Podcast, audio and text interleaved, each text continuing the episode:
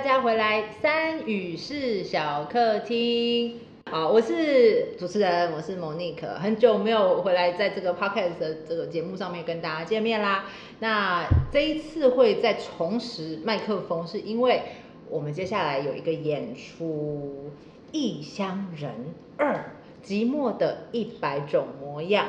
嗯，因为要聊寂寞，所以我们就是发想了一系列的这个呃 podcast 的节目，想要跟大家聊一聊寂寞有哪一些可能性、可能的样子，或是有哪一些艺术的形式来呈现寂寞。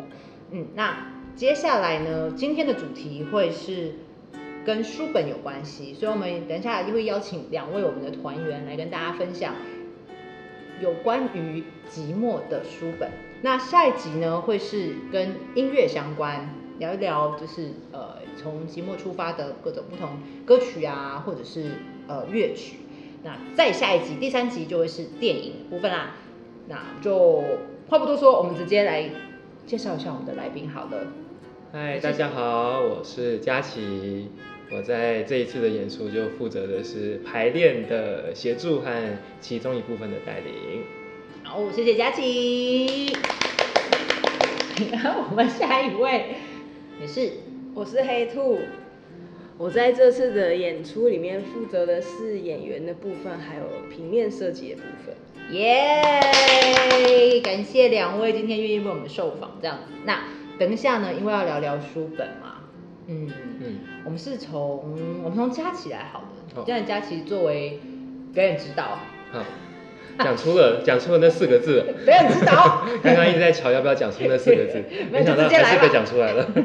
作为表演指导，就是在寂寞这个题目上，其实。相对的也会呃，在排练的时候会有很多的想象啊，或者是要怎么样带着大家去讨论这个题目。嗯，所以我们从佳琪开来好了，你今天带来什么书跟我们分享啊？呃，今天跟大家分享的小说是村上春树的《东尼龙骨》，那出自他一个小说短篇小说集叫《莱辛顿的幽灵》。那它也有电影啦，不过因为我今天我们是在小呃书本的这个环节，所以我们主要谈的是他的小说。而事实上，我也觉得小说，我个人意见，我觉得小说拍的呃写的比电影拍的好。那有一些原因，因为其实这其实是一个非常孤独故事，就是东尼龙骨这四个字在日本名字就很奇怪嘛，它有英文也有日文。那其实这是一个就没有母亲也没有父亲。让他从小要去长大了，然后在长大的时候，你到底什么叫做孤独？什么叫做活着？什么叫做存在？啊，各位如果有熟悉过村上春树的小说，你就会发现他所有的小说都在谈这件事情。但我觉得这一篇他谈的特别好，而且花的篇幅其实相对其他本，如果你看过《海边的卡夫卡》啊，《挪威的森林》都厚厚一本，这本其实算这个算是用很短的篇幅，但把孤独的巨大讲得很好的一本书。嗯，我对这个呃小说我没有看过，可是我是对电影有印象。我刚刚翻了一下，这个电影出产日应该是十四年前，嗯，很久了，当年还是大学生，大学生，还是自曝自己的年龄嘛。反正就大学生的时候去去跑，那叫什么啊？电影。金马应该是你在金马影展，而且我们在我跟蒙妮克在金马影展应该是有遇到，就是我们没有面对面遇到，但我们在同一个就是放映电影的演讲厅里面，因为我也是那一年看的。然后这我们那时候应该啊擦身而过，擦身。的陌生人。但我对那个呃电影的印象就是它整个色调都是蓝绿色的，然后呃画面非常非常的安静，非常缓慢，然后的确对一个大学生来说，他的那个孤单其实不太容易理解。所以我想要问是，呃，对于现在你的你来说。呃，小说让你印象最深刻的部分是什么？我我先回应一个，我其实也花了很长的时间在看懂了，就是在那个我那时候念东华东华大学的演讲厅里面，那时候我跟我们的一些学长，不同系的学长去，我还记得我看完的时候，我那个时候是搞不懂最后的结局是什么意思的，然后我就那个到演讲厅亮了嘛，就电影放完，演讲厅亮了之后，我就看向我学长，然后我就说，哎，我其实不太知道这部电影在讲什么。结果学长就一脸沧桑的转过来看着我说。等到你长大了，你就知道那是什么了。等一下，你学长是那种二十三岁的学长，还是因为我学长只有大我一届哦？所以就是二十三、二十二岁的学长。对，是一个沧桑的学长。好的，好的。嗯，我我我其实花了蛮多年去搞懂，其实村上春树，特别是这个作品，还有他的其他作品，跟我很有关联啊。我自己是独生子，独生子就是有点像你在水里的时候，如是鱼，你在水里的时候，你不会有水的概念一样。呃，我一个人长大对我来讲就是很自然的事情。嗯，可是当我后来遇到其他人有兄弟姐妹啊，那我自己的工作，因为我做心理师，也会去看有兄弟姐妹的家庭是怎么样的时候，我才发现哇，一个人长大，然后一个人习惯去想事情，然后一个人习惯去搞懂事情，去阅读，然后没有人讨论，通常也就是自己理解自己想的那个感觉，还原原来不是每个人都在经历这件事。我我觉得对我来讲有一个蛮强烈的是是这个感受，东尼龙骨某个程度上也是一个一个人长大，那当然他的情况更极端啦。简单来讲，他有一个很快就死去的母亲，跟一个几乎不负责任只在过自己人生的父亲，对啊，所以某个程度上他确实是也在一种更极端的一个人长大的情境。所以我觉得跟我来讲最贴合的是，当你一个人的时候，你会很不习惯有一个人进到你的生活里。嗯啊，可是也许一个人的时候，你也会有一种是，但我真的要这样一辈子下去吗？要孤老吗？就是已经习惯那样了，可是又开始质疑，这样子的人生是自己要的人生吗？我有没有别的选择？是啊，那个里其实就有一种这样子很反复的矛盾在里面。嗯，我习惯了寂寞，可是我又不甘只有寂寞。对啊，我我我。可以回应一句，小说里面就是，总之中间有一段他遇到他的妻子之后啊，然后他开始就很恐慌，然后那里面有一段描述，我觉得写的很好。他说，由于不再孤独了，而使他被再度变孤独的话，该怎么办的恐怖所纠缠。可以再说一次。我再说一次，由于不再孤独了，而使他就是东尼龙骨被一种。再度变孤独的话该怎么办？这样子的恐怖所纠缠。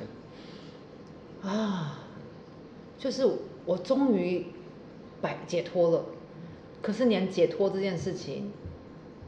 都让人很恐惧，嗯，因为我可能随时会再失去，嗯，真是终极的寂寞啊，嗯，有狼变成羊之后，但知道自己还是狼嘛。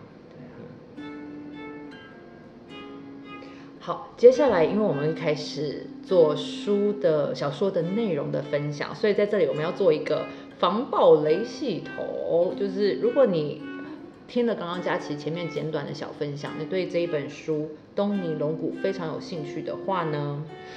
在我待会儿喊三二一之后，你就可以直接把这个 podcast 关掉，然后去找小说来看，看完哎，再从这个地方接回来，好吗？好，你准备好的话，佳琪等一下要分享内容喽。三、二、一，开始。所以佳琪刚刚也分享到那个，呃，因为突然得到，而反而开始担心，如果下一次的失去该怎么办？嗯，这个这个场景，嗯，为什么会让你特别印象深刻？嗯。就是说，其实我们现代的人，你说真的完完全全像动漫啊、电影里面那样完完全全无父无母的孤儿是少的。可是我们会有另外一种孤儿的形态，其实是我就觉得我这辈子很孤独啊。所以连当我真的进入一段一段关系的时候，我也不太相信我可以就是真的不孤独，或是就拥有这段关系。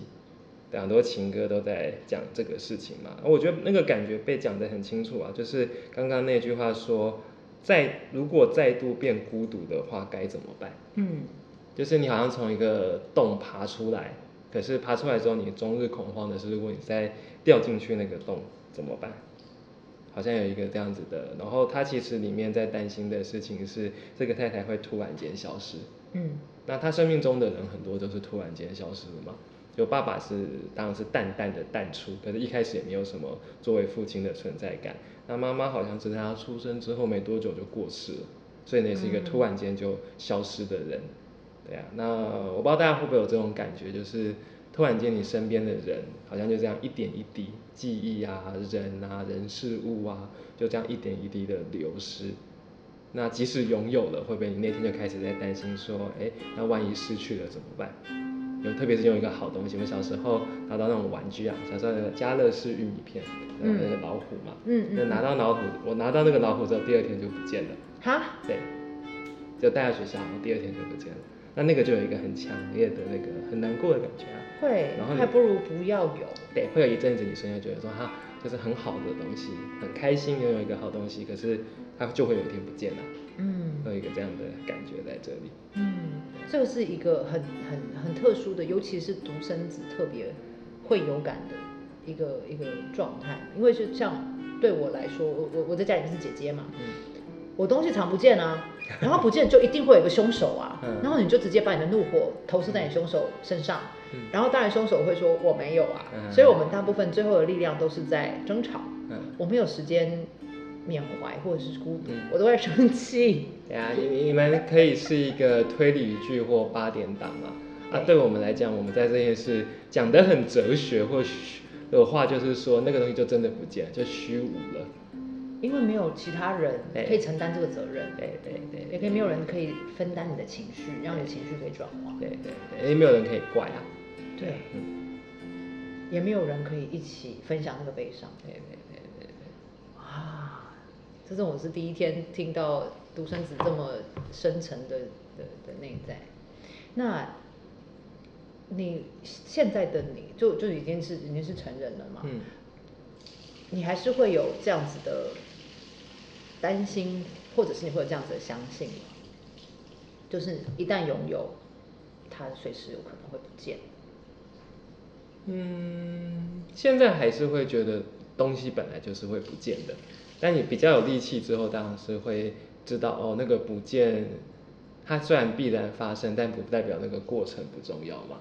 就是现在会比较是这种感觉，对啊。可是我觉得现在比较转成是，但那种没有对角，就是刚刚讲兄弟姐妹是，你有一个人可以去查案，可以去怪，你们可以玩警察小偷，或是玩法官犯人的游戏嘛。嗯我觉得那个没有是蛮鲜明的，因为我刚刚才跟莫妮克聊到，就是我本来在两本村上春树的小说选嘛，啊，另外一本我也很喜欢的叫《国境之南，太阳之西》，就是一个就是它就是偷偷的一个独生子的故事。然后在那个故事里面，其实就是这个人的，反正某一个好像某一任的交往的对象就跟他讲过说，就是你好像总是事情都是一个人放在脑袋里自己想、自己决定就好了。然后那个对面的这个人就说，就摇摇头了，就说这样让我感到很不安，好像被遗弃了似的。嗯，就我一说我们并没有遗弃人，可是有时候我们的心理世界真的就没有装其他人啊，没有其他人对对对，没有所以意识到其他人存在。对，所以到底谁孤单也不知道。可是确实那个也是有个孤单，因为有时候就算靠近或接近的，也不一定真的感觉得到。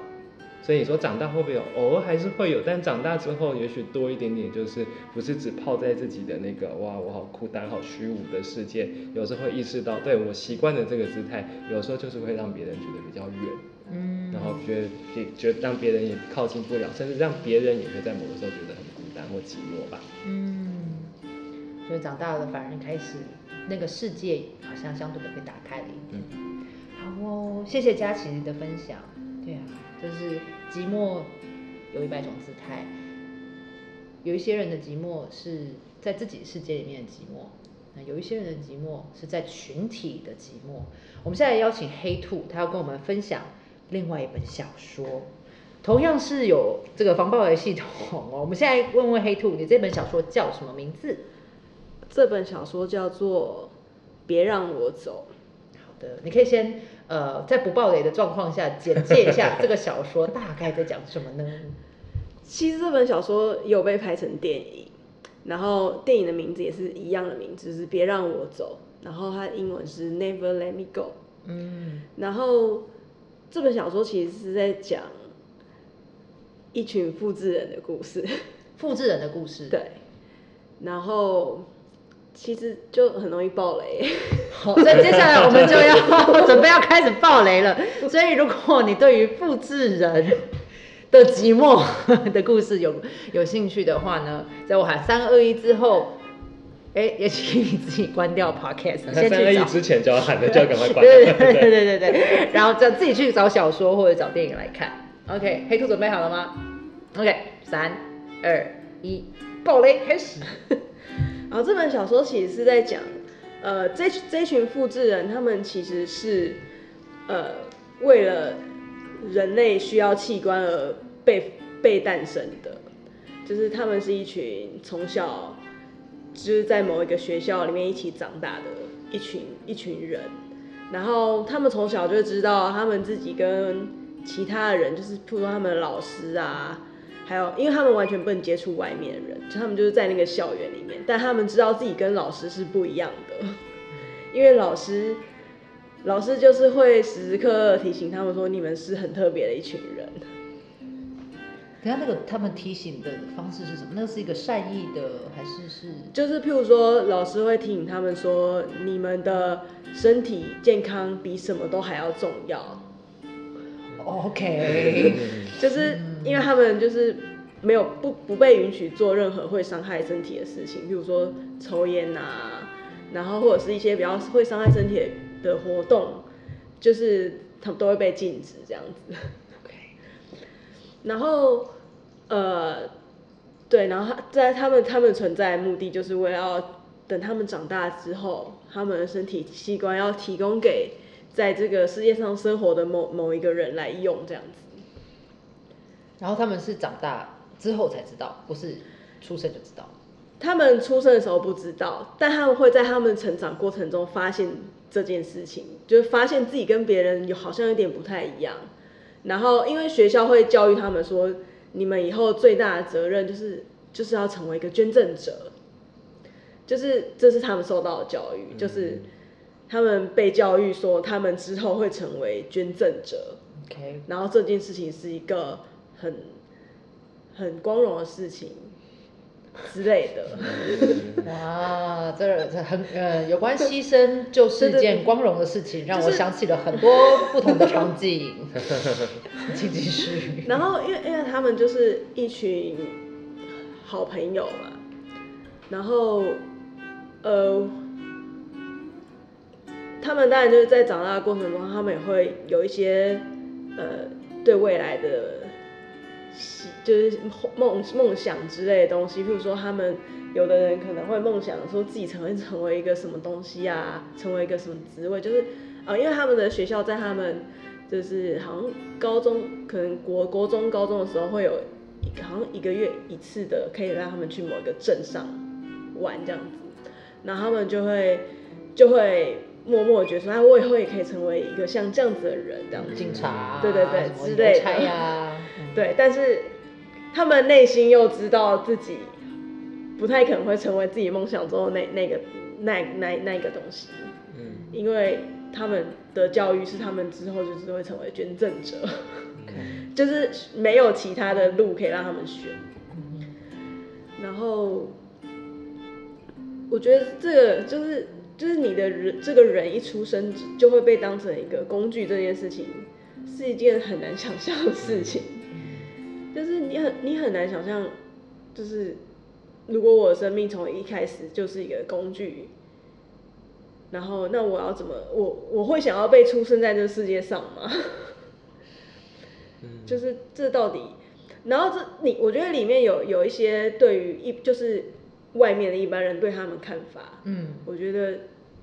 也是蛮可怕的，就是呃，他们所在的学校是一个有点像是实验学校的地方，就是比起其他的复制人学校，他们学校是一个好像想要证明这些复制人也是拥有跟一般人一样的情感跟创造力的一个地方。好可怕哦、就是有点像是，有点像是，就是复制人这件事情已经行之有年，但是可能以前就是直接把他们当做一个工具，但是这间学校想要证明，这些人拥有一些跟我们正常人一样的东西，他们可以被当成一个人来对待。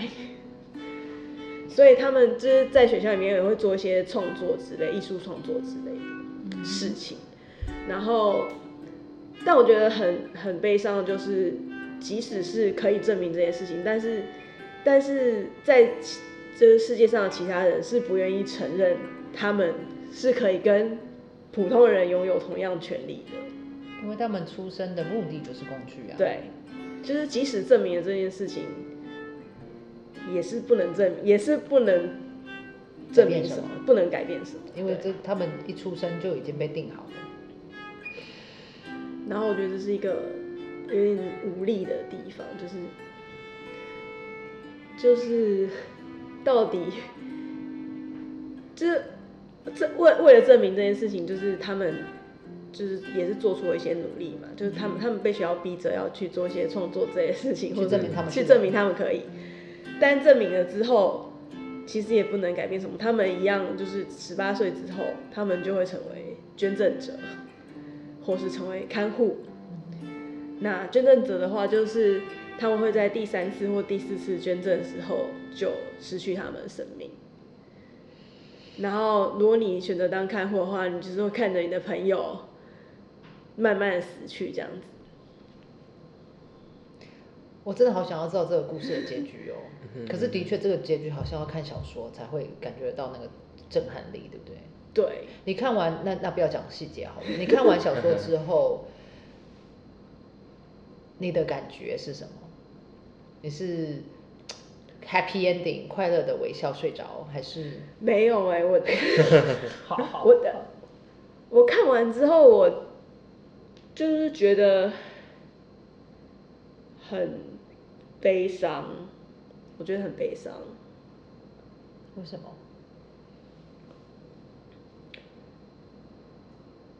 就是我觉得这这就是这个世界上其实是有很多很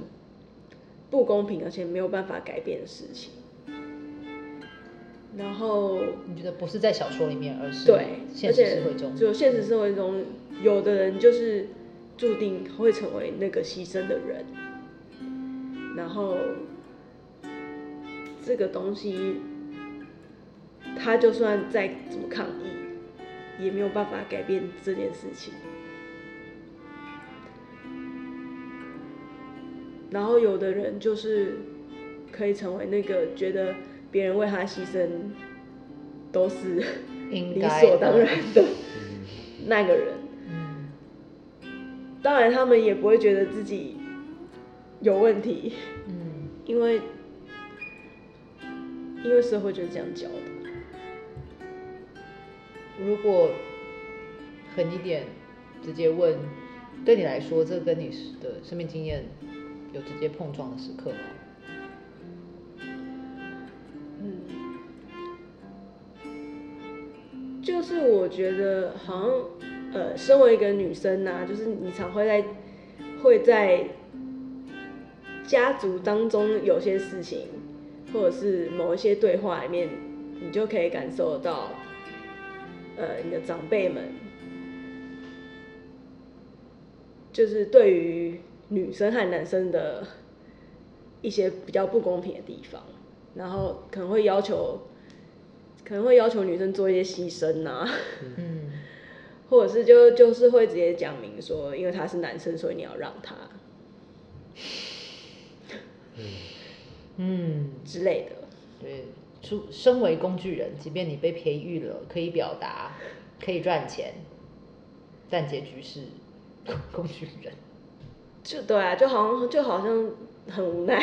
很无奈，好像就是这样子。嗯，OK。所以这一本叫做《别让我走嗯，》，它是哪里的小说？它是一个呃日籍的英国人写的小说，它叫石黑一雄，哦，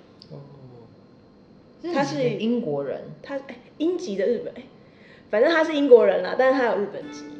哎，他所以他到底是英文他是书写还是，他是用英文写的。哦用英文写的？好的，好的，所以他他在这个作者的背景里面其实是有跨文化的那个脉络在里头的。好像他从小就是英国人，他是一个日日籍的英国人，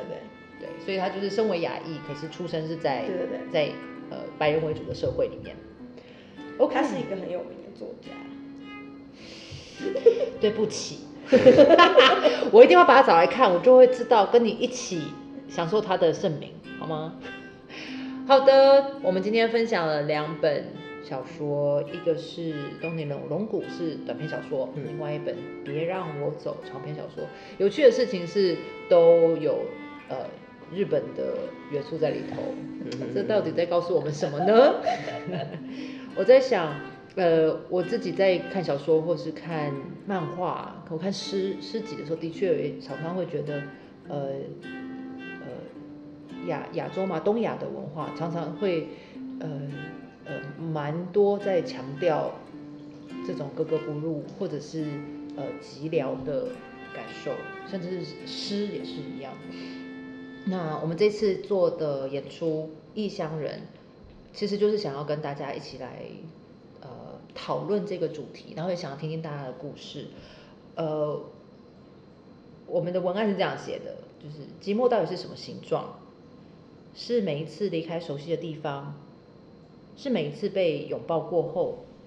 是每一次灵魂与世界碰撞之后落下的碎片。是每一块碎片都各自有各自的需要，是每一个需要都成了寂寞的样子。我好想赢，我好想要转身离开，好想要有人可以抱抱我，好想跟大家一起，好想有一个家。寂寞是发现自己渴望被听见，渴望被看见，然后渴望有人跟跟自己说，我跟你有同样的感觉。嗯，